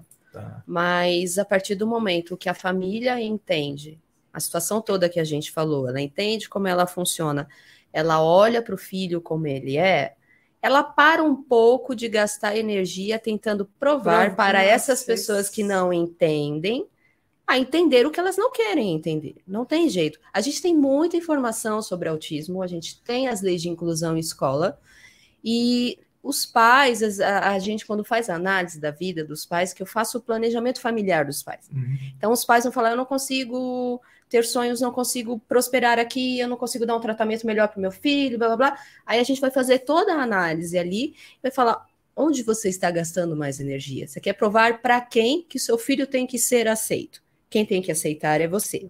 Onde está a espera que o governo faça as leis com você? Onde está a espera que a sua família inclua? Parece é duro isso, né? Porque a gente não está habituado desse jeito. Mas eu acho que quando a gente começa a querer forçar que quem tem preconceito entenda, a gente está perdendo muito tempo de cuidar dos nossos filhos. Sim. A gente gasta muita energia fazendo tá, isso. Às vezes o preconceito está com a própria pessoa. É, ou, ou a gente não está deixando os outros serem, porque se eles não querem entender o seu filho, eles não servem para sua família. É Ponto. fazer descer goela abaixo. É, você está numa escola, a escola não está incluindo corretamente, você vai brigar com uma escola inteira.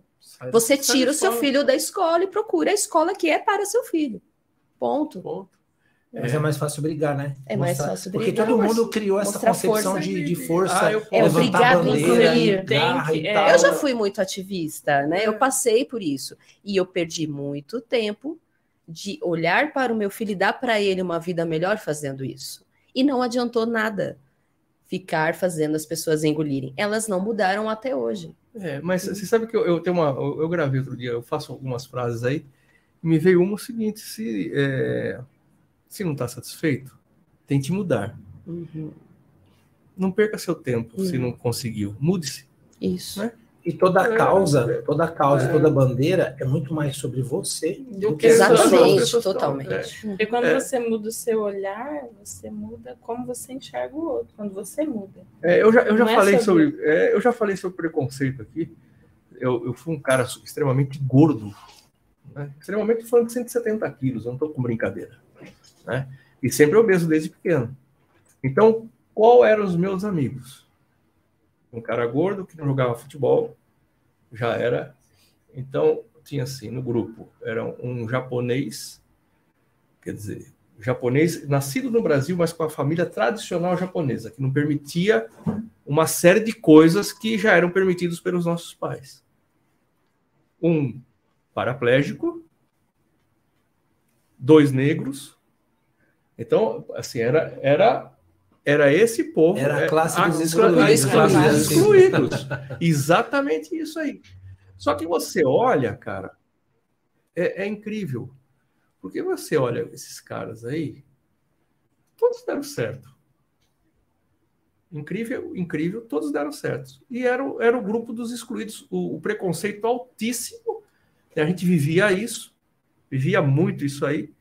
Mas é, é, é não vou dizer assim, não era uma bandeira a ser superada. Você é. se uniu com os mesmos excluídos, se uniu com pessoas iguais ao invés de tentar provar e ser aceito. Então, e aí cada um fez o seu, o seu caminho, cada um fez sua parte, e todo mundo aí que você encontra, tá todo mundo feliz, todo mundo tocando sua vida, e, e, e assim, havia preconceito?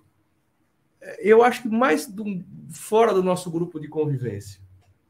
Porque no nosso grupo de convivência, assim, a molecada da rua, o bullying era normal e a gente se acostumou com aquilo. Então, é, é, mas é muito louco isso, porque alguém vinha bater, por exemplo, eu era o mais gordinho, se alguém vinha me bater, chegava o João Batista, que era o meu amigo preto, Depende. grande, forte, ele ia para cima e encher os caras de porrada. É. Então, é, é, é vocês criaram uma bolha uma de sobrevivência. Bolha de sobrevivência. Né? O cara vinha para cima, saída, o, né? o, o, Flamengo passava a mão no, no bastão, pode vir, cara. Um bastão bater na cabeça dos caras, sem problema nenhum, vem aí.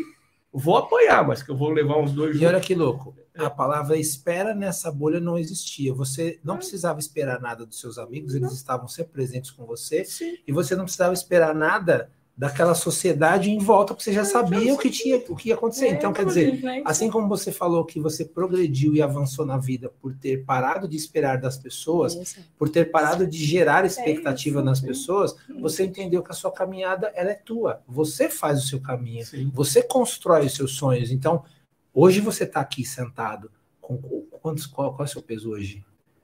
Hoje, hoje 86. Hoje, hoje. Hoje. Então, 86 quilos. Metade do que eu Metade do que ele tinha. Hoje você só tem o peso que você tem e está do jeito que você está, porque você se permitiu e uma coisa muito maior. O seu traço de oralidade parou de sentir a dor do abandono. O seu traço de masoquista parou de querer é, bancar as expectativas das pessoas em relação a você. E a partir do momento que você assumiu a sua autonomia na vida, as coisas começaram a funcionar. Então, é olhar para dentro. É olhar para o espelho e falar para aquele cara que você vê todos os dias: eu tô contigo e não abro. É isso. É, é, é, mas é, é, é, muito isso, é você tomar posse. Fala, não, eu não preciso, eu, eu tenho que olhar para mim. E, Às vezes a gente quer o que está lá, que não dá para pegar. E né? tomar posse de si mesmo é, muito poderoso. E, o que você fala, fala, cara, é muito interessante, porque a gente acaba fazendo as vontades alheias e a gente vai se é, desculpando na comida. Sim. Vai se desculpando. Oralidade. Vai, lugar tem que sair. É, vai se desculpando na bebida, vai se desculpando nas drogas, vai se desculpando num monte de coisas. Né? Justamente por conta desse anseio de querer ser o cara ser legal, visto. tá? Sim, sim. E quando você rompe ser isso, né? Visto, ser é, aprovado. Ser aprovado. Mas legal, ó, Luciano Carvalho, o ah, resultado ah, é, enorme, ah. é um enorme desgaste. Ah, o resultado é um enorme desgaste. A mudança do ambiente é necessária, mas em que sentido se deve mudar o ambiente?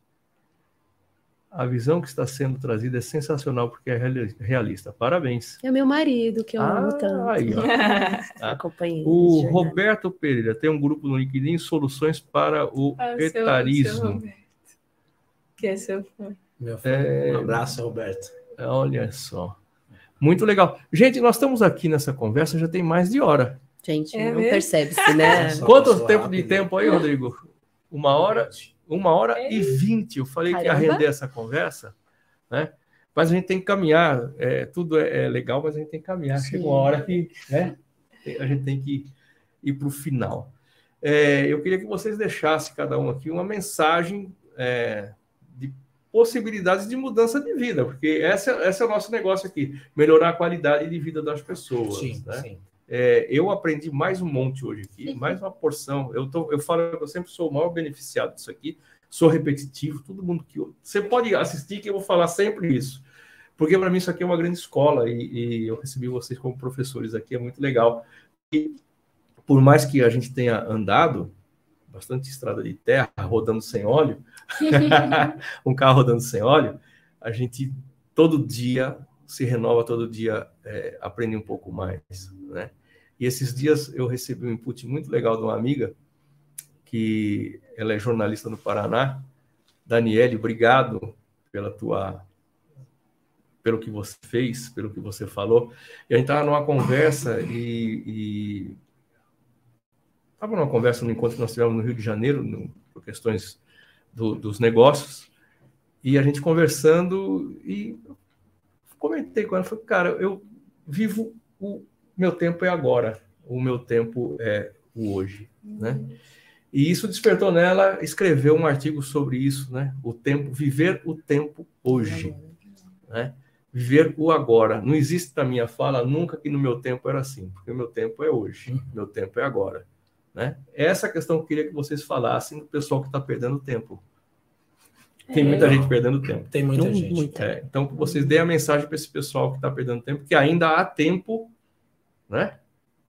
De é, usar o seu assim, tempo de forma legal. Proveitosa. Né? Proveitosa. É, cuidar das relações, né? Para que cada um no seu lugar, cuidando de cada, da sua vida, você acaba olhando para o outro diferente. E viver o aqui ou agora, porque não adianta ficar olhando. A gente é construído pelo que passou, mas a gente não é o que a gente, o que a gente passou. Que é olhar para a vida daqui para frente e assumir o seu lugar, a sua responsabilidade, né? Não ficar nas esperas, esperando, esperando os resultados dos outros para você avançar. Então, pega a sua vida e usa, que ela é sua. Ela é sua, só tem uma, né? Como é que faz para te encontrar, Penha? É, meu Instagram, mais pelo Instagram, sou Penha Gomes. É, e que mais? É só pelo, pelo Instagram. Você usa mais. Já, vai chegar, né? É, é mais fácil chegar. chegar ali. Penha Gomes. Sou Penha Gomes. Sou Penha Gomes. Bacana. Então vamos lá, Emília. Fala lá. Eu deixa o seu dar... recado para o pessoal que vive é, as mesmas questões que você é, vive. Eu vou porque, dar às vezes, é, direto para os pais. É, a gente tem que mudar as, as falas. Porque uhum. é, eu não perguntei para você que problema, se falar sobre o problema que você vive. Não, é a situação que você enfrenta. É Sim. É diferente de problema. E o que você vai fazer com isso? Sim. E quais são os seus objetivos com vive. isso? Sim. Porque às vezes o pessoal coloca isso só como problema. É uma situação, é, uma é diferente situação, do problema. É, são coisas da é. vida, né? São coisas Essa da vida. É muito importante, às vezes, separar que tudo é problema. Não, é uma situação. O problema é outra coisa. É. Ah, a mensagem para os pais é não deixarem de serem pais, nunca. É, dizer que não dá dor, você ter um diagnóstico, seja qual for, dá, porque é uma coisa que é incerta, você não sabe o que vai acontecer, é uma coisa nova, não é o que você projetou para o seu filho. Então aí você vai entendendo que você não tem mais controle, das coisas, mas tem que olhar para o seu filho como ele é. E isso já economiza uma energia muito grande, né? Da gente não ficar esperando nada dos outros, além de não tentar provar nada para ninguém. Né? O, o, autismo ali, ele é um diagnóstico, mas existe vida fora de um diagnóstico. Isso para mim hoje está muito claro, mas já chegou a não estar. Né? Parecia que a função era isso, a vida acabou ali e é mentira. Eu, eu, eu sou a prova para dizer que isso é mentira. Existe vida, sim, a gente só precisa parar de gastar energia na espera de que os outros compreendam, de que os outros aceitem, ou de provar, né, que nós somos pais que sabemos muito, que etc. Não, nós só precisamos acolher os nossos, a nossa família, olhar para a nossa família como ela é, e daí sim a gente consegue ter objetivos e sonhos e olhar para eles e não olhar mais como um problema, mas como uma situação da vida que só é. Né? É muito isso. Bom. E vamos lá, meu amigo Márcio. Conta para nós aí, dê o seu o seu alento para o povo, porque todo mundo precisa de um, de, um, de, um, de um, Eu acho que todo mundo precisa. Esses dias eu tive a oportunidade de falar. A minha vida funciona por sementes. Né? As sementes que planto no meu coração. Uhum. Né? É verdade. Algumas várias plantadas, várias, então, né? muitas, muitas sementes plantadas. Então, um aqui também grande é, essa, é, essa sua frase. É, é, ela funciona por sementes plantadas. Então, tem algumas que elas efetivamente vão germinar, germinar e outras que não são boas e não vão germinar. E tá tudo bem. E tá tudo bem. Uhum. Vão ficar adormecidas. É, e as boas a gente faz delas um impulso para é. fazer elas crescerem, não é? É, é assim que funciona. Exatamente. Bom, eu quero começar é, essa fala agradecendo vocês pelo convite. Foi muito uhum. bom estar aqui, né? É, é, muito bom ter conexão com pessoas e eu sempre, sempre disse isso desde a minha juventude. Às vezes eu prefiro mais ter amigos do que dinheiro, porque essa conexão com pessoas ela não tem preço, né? É quando as pessoas elas vão te levando nos lugares e te impulsionando a chegar onde você precisa chegar. E era um dia comum, atípico, que eu sabia o que ia acontecer, estava tudo nos meus planos, até que a Penha vem e me fala: Você precisa conhecer Fulano? E eu falei: Legal, vamos lá agora. E aí, eis-me aqui né, é, com esse convite. É, eu queria dizer para as pessoas o seguinte: imaginem uma tábua com prego. E essa tábua, ela representa todos os problemas da sua vida, todas as dificuldades da sua vida. E estar nessa tábua, ela tira de você o frio, porque você poderia deitar no chão, né? Mas você deita em cima da tábua e essa tábua tem um prego. E imagine que essa tábua representa todas as dificuldades. Talvez você, mulher, que esteja num casamento ruim, talvez o homem que esteja é, não conseguindo prosperar financeiramente, talvez a mulher que está num casamento e nem queria estar, mas ela está lá, talvez um filho que convive com a mãe carregando os problemas dela só para não deixá-la sozinha numa relação conflituosa com o pai, e esta mulher que não tem coragem de dizer para o filho: vai para a vida, filho, vai cuidar da sua vida mas ela continue ali. Talvez uma mãe com um filho é, é, autista que não consiga olhar e, enxergar sonhos na vida, talvez essa seja a tábua com prego dessas pessoas, né? Só que enquanto não acontecer uma dor muito maior, essas pessoas não saem de cima dessa tábua com prego dessas relações conflituosas. As pessoas ficam esperando uma oportunidade, esperando uma chance e muitas vezes uma chance de serem salvas. Então, qual é a sua tábua com prego? Eu tive a minha. A minha era dormir num vestiário de hospital enquanto eu esperava o outro plantão chegar. Dormir em cima de um banco de madeira esperando o outro plantão chegar saía de um hospital e ia para o outro, e durante duas horas eu dormia em cima de um banco de madeira, com a minha mochila nas costas. Essa era a minha tábua com prego. Isso me fez motivar a minha vida para querer ter uma vida melhor e querer fazer transição de carreira e ser o cara que eu sou hoje, que ajuda outras pessoas, que ajuda outros casamentos, que ajuda outras vidas a melhorarem e a prosperarem também. Né? Então, qual é a sua tábua com prego? Saiba qual é o seu problema, reconheça o seu problema não precisa dar valor a ele, mas reconheça esse problema e saiba que você não precisa ter um problema de estimação, mas que você precisa querer resolver esse problema. E a construção da análise corporal ela traz exatamente isso. O mapa para que você consiga se entender primeiro, porque você é a pessoa principal, é a pessoa mais importante, para que você consiga se entender e se reconhecer e ter o passo a passo para conseguir sair da situação de conflito. Então, não importa qual é o problema que você está vivendo hoje, se é relacionamento, se é financeiro, qualquer problema. A análise corporal traz uma solução, ela traz a resposta e ela é a ferramenta para que você consiga ter uma vida muito melhor. Muito bom. Vamos lá, Emília, para te achar. Ah, que a gente ah, esqueceu de então, falar. Né, é, eu ia pedir para falar que eu esqueci é. de agradecer devidamente a é. honra. Foi Obrigado. muito melhor do que a gente Imagina. espera, porque isso que é importante sem, sem roteiro, é magnífico. E para entrar em contato com a gente é no Pais Underline Estratégicos, no Instagram. Pais. Pais Underline, underline. Estratégicos. Ah. Não Vai esqueça. ter workshop, inclusive, semana que vem, que nós vamos começar a fazer para grupos maiores. Ao uhum. invés de só famílias, a gente é. quer atender grupos maiores. Tá. Esse vai ser presencial? Esse vai ser online. Online. Uhum. Aí tem todas então, as informações lá na página. Maravilha.